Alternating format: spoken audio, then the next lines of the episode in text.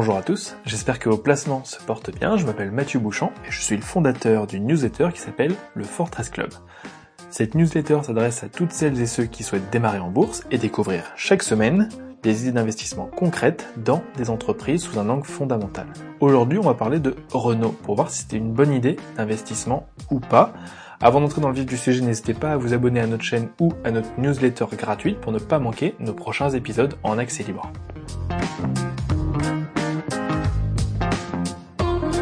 Pour celles et ceux qui vivent dans une caverne, Renault, c'est un constructeur automobile français. En chiffres, Renault en 2020, c'est 43 milliards d'euros de chiffre d'affaires et près de 3 millions de véhicules vendus dans le monde. En termes de répartition du chiffre d'affaires, c'est 67% en Europe, 15, presque 16% en Eurasie, 10% en Afrique, Moyen-Orient, Inde et Pacifique, et 5,6% en Amérique, et moins de 1% en Chine. Renault, c'est aussi 5 marques phares, Renault, Dacia, Alpine, Mobilize et Lada. Pour ceux qui connaissent pas Mobilize, c'est toutes les, les petites euh, les petits véhicules de partage, d'autopartage. Euh, on voit ça dans les grandes villes euh, comme à Paris.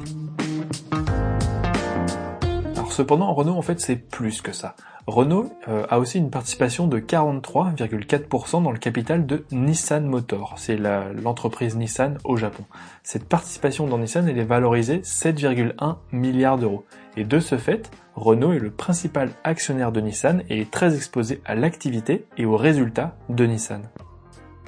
Nissan, c'est un mix géographique très différent de Renault. Alors que Renault est très présent en Europe et en Eurasie, l'Eurasie c'est Turquie, euh, Russie par exemple, Nissan est très présent aux US, c'est près de 48% de son chiffre d'affaires, et naturellement très présent au Japon, 22% de son chiffre d'affaires, et en Asie, euh, près de 10%.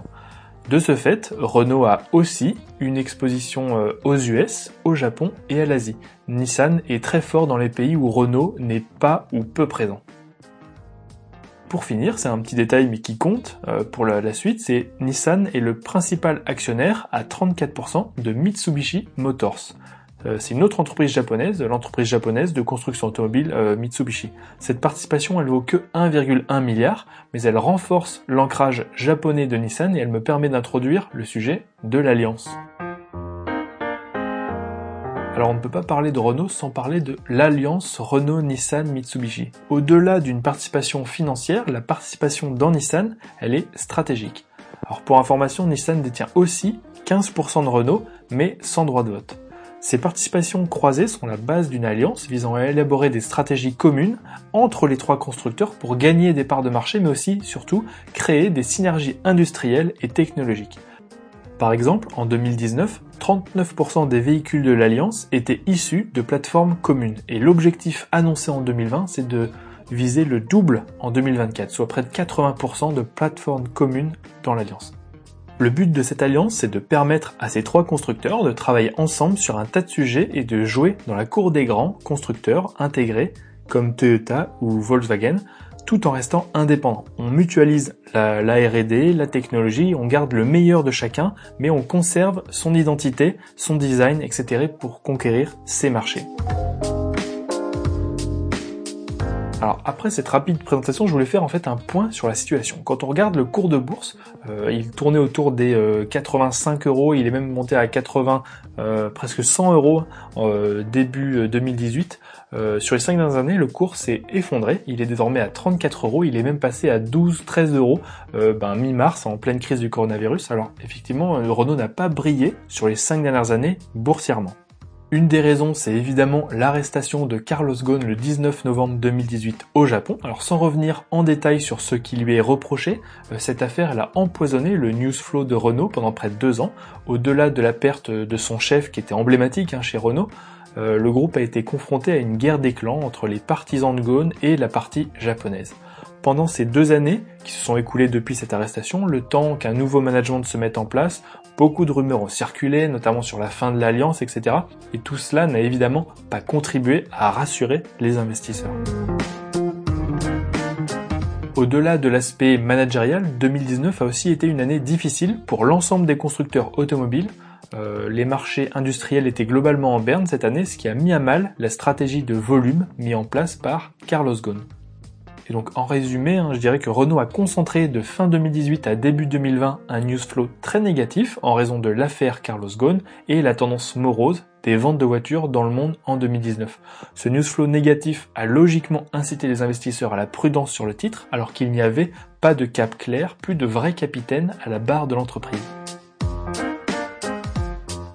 Et pour couronner le tout évidemment, en 2020, le coronavirus a impacté l'ensemble de l'économie.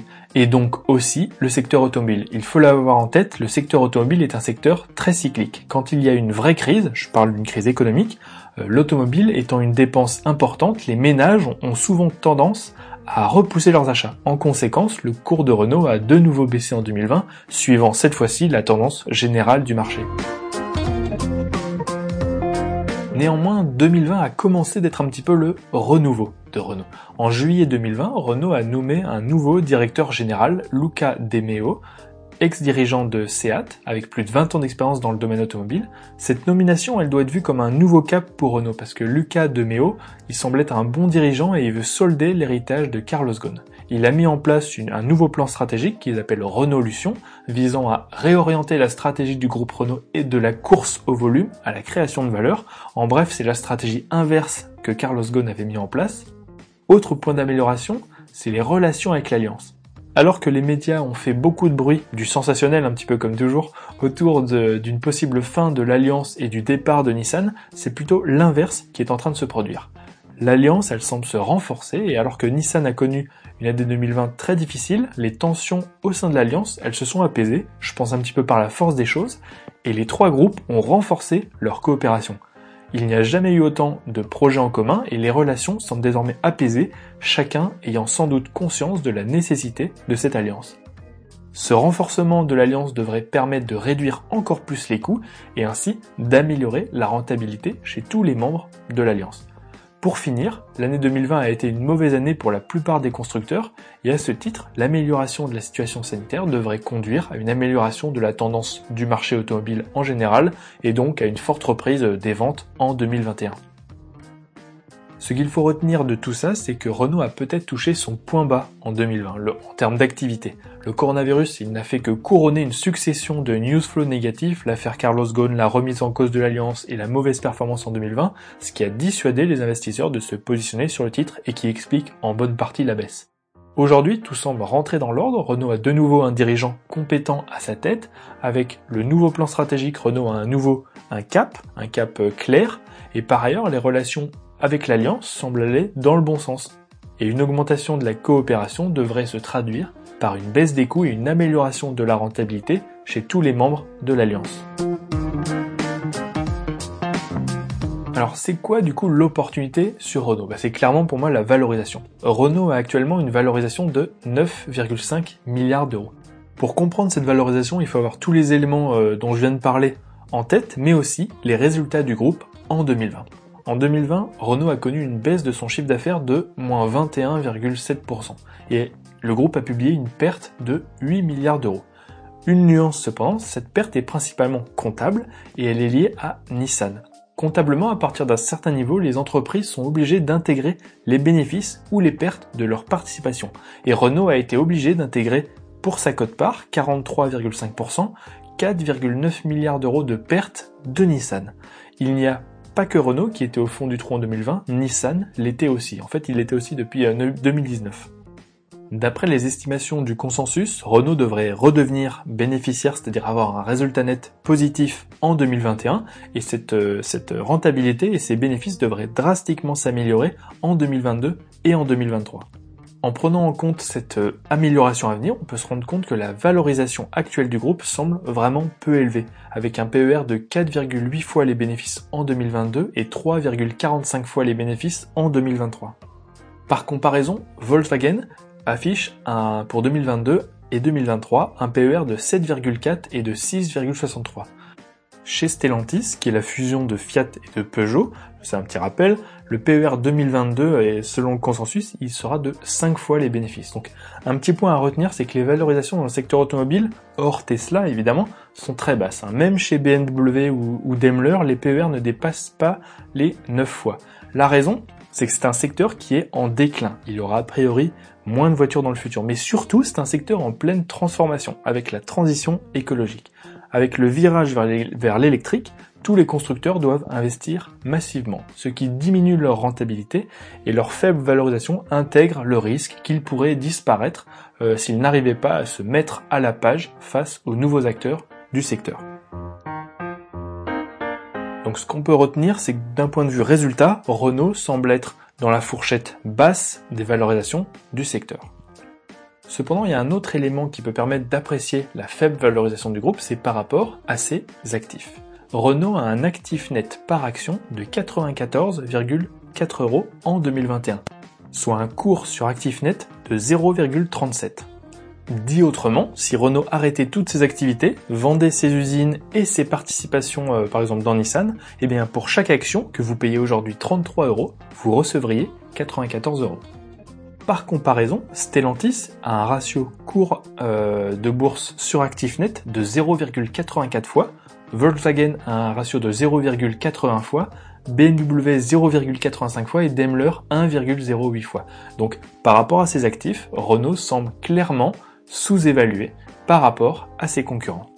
Cette différence vient principalement de l'importante participation de Renault dans Nissan. Renault a une valorisation de 9,5 milliards d'euros et sa participation dans Nissan vaut 7,1 milliards d'euros. Si on retranche ces 7,1 milliards d'euros de la participation que Nissan détient dans Renault, c'est 15% du capital, donc 1,43 milliards d'euros, on arrive à une participation, on va dire, nette dans Nissan de 5,67 milliards d'euros.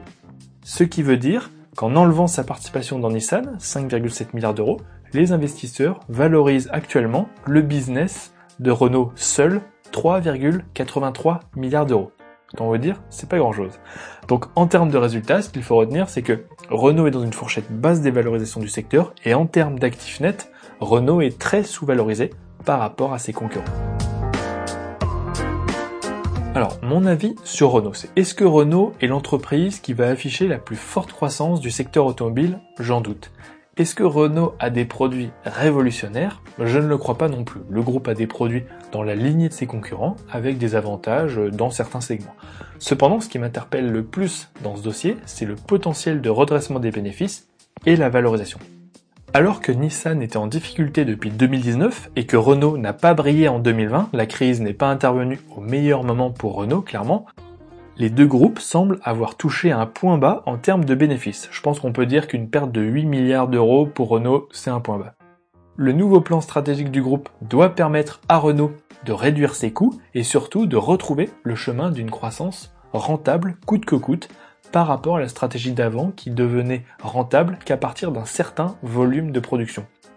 Par ailleurs, le secteur automobile devrait profiter dans sa globalité de la reprise économique mondiale. Le groupe Renault étant sur un segment, on va dire, moyen de gamme, il a pu être plus impacté que la moyenne par cette crise du fait de la prudence des classes moyennes. Le luxe, ou les voitures de luxe en gros, étant moins impactées. Dans ce contexte, ben voilà, le potentiel de redressement des bénéfices de Renault, il est très important. Par ailleurs, la valorisation de Renault me semble très attractive compte tenu du contexte interne au groupe et macroéconomique. Les marchés financiers sont souvent dans l'exagération, à la hausse ou à la baisse. Manifestement sur Renault, nous ne sommes pas dans un cas euh, d'exagération à la hausse, hein, n'est pas Tesla qui veut. Le groupe a une valorisation très faible qui peut s'expliquer par la perte de confiance des investisseurs ces dernières années en raison de l'affaire Carlos Ghosn, des craintes sur l'alliance et de la mauvaise performance financière du groupe en 2019 et en 2020. Pour moi, cette valorisation, elle se normalisera sur les prochaines années quand les résultats financiers se redresseront chez Renault, mais aussi chez Nissan, et que le nouveau plan Renault-Lution portera ses fruits. Renault doit regagner la confiance des investisseurs, et ce genre de choses prend toujours un peu de temps. Il va falloir que le nouveau management démontre que sa stratégie marche et qu'elle se traduit par une hausse des ventes, mais surtout par le redressement de la rentabilité et des bénéfices.